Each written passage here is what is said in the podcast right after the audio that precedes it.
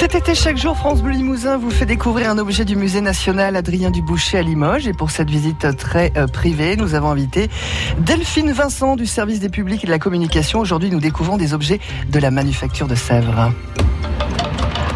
La vitrine numéro 56 du musée présente des pièces de Sèvres de la manufacture nationale de Sèvres, qui était à l'époque manufacture royale de Sèvres, et qui à ce titre avait l'autorisation, le privilège du roi d'utiliser l'or, la polychromie, elle a utilisé beaucoup de couleurs dans ses décors, et de produire des biscuits, des porcelaines non émaillées.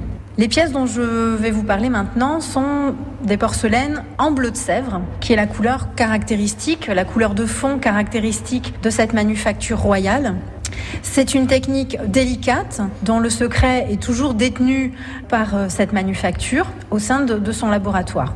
Une fois que l'assiette a été façonnée, cuite une première fois, émaillée et recuite, trois couches de bleu sont posées successivement sur sa surface avec une cuisson intermédiaire à chaque fois. Et sur ce bleu, on vient poser des décors à l'or après avoir réalisé les décors colorés. Pour ce qui est des couleurs, les cuissons seront aussi nombreuses puisque toutes les couleurs ne cuisent pas à la même température. Ici, on est face à ce qu'on appelle un décor de petit feu, c'est-à-dire que le décor est cuit à des températures plus basses que la température de cuisson de la porcelaine et ça permet une palette très étendue de couleurs avec notamment les roses qui apparaissent au XVIIIe siècle. Le rose est un dérivé de l'or et ça explique pourquoi c'est une des dernières couleurs qui est appliquée de même que l'or également, avant l'étape du brunissage, c'est-à-dire qu'on va poncer, on va polir euh, l'or qui sort mat du four et euh, dont on va révéler la brillance euh, par cette étape du brunissage.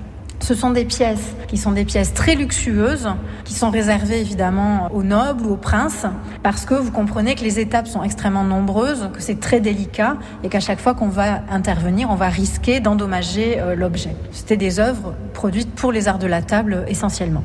Les décors que vous pourrez observer sur ces objets, sur l'assiette, la soucoupe, la tasse ou la théière, sont posés à la main, tous puisque au XVIIIe siècle, les décors imprimés n'existent pas encore et tout est réalisé à la main. Aujourd'hui encore, la manufacture de Sèvres perpétue ses savoir-faire, puisqu'elle continue toujours à produire les pièces à la manière du XVIIIe, même si elle a développé aussi des techniques plus modernes, qu'elle utilise aussi le décor imprimé par exemple. Mais euh, l'essentiel des pièces produites à Sèvres sont des pièces produites à la manière du XVIIIe siècle. C'est la marque de Sèvres, ce bleu de Sèvres qui est un bleu de four, hein, avec ses guirlandes dorées et euh, des décors très polychromes.